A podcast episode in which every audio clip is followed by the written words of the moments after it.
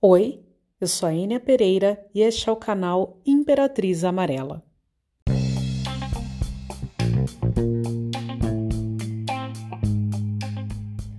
Hoje eu vou contar a história da Dona Iraci Figueiredo, carinhosamente chamada de Dona Ira.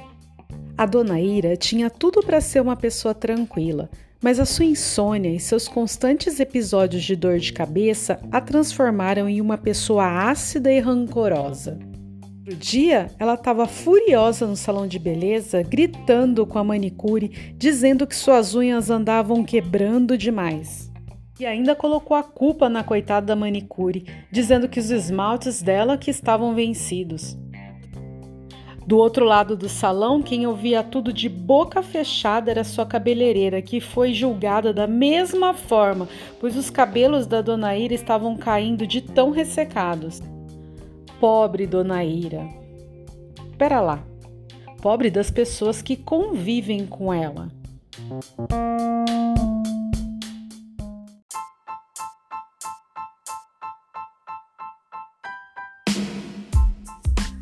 Corre a boca pequena que lá na sua casa ela é um general. Tudo e todos são controlados por ela e que se gaba batendo no peito dizendo que graças à sua boa conduta e organização a casa segue em um livre fluxo de bom funcionamento. Na verdade, sua família nem bate de frente porque ela nunca muda sua opinião. Ô oh, mulherzinha inflexível, af!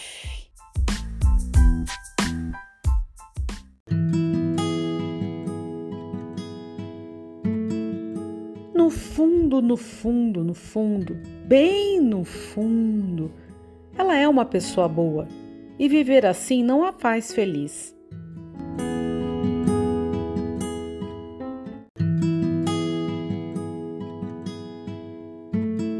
Pelo contrário, quando está sozinha, deixa suas lágrimas correrem por baixo do seu inseparável óculos.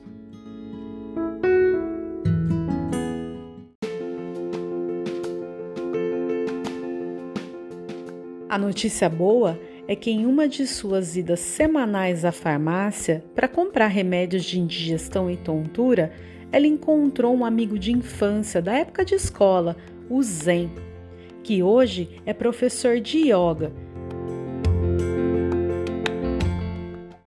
Legal que ali mesmo no meio da farmácia, o Zen já deu umas dicas de respiração para Dona Ira e falou para ela dar uma volta ali nos campos verdes próximos à sua casa.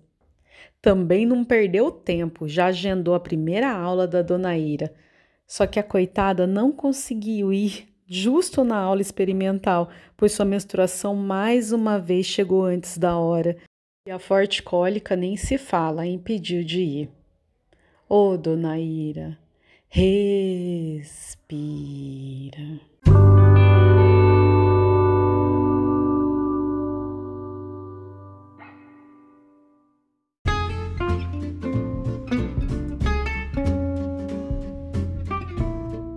Olá pessoal, tudo bem com vocês? Espero que sim. Pessoal, eu contei aí a historinha da Dona Ira para exemplificar várias características do movimento madeira e o órgão fígado.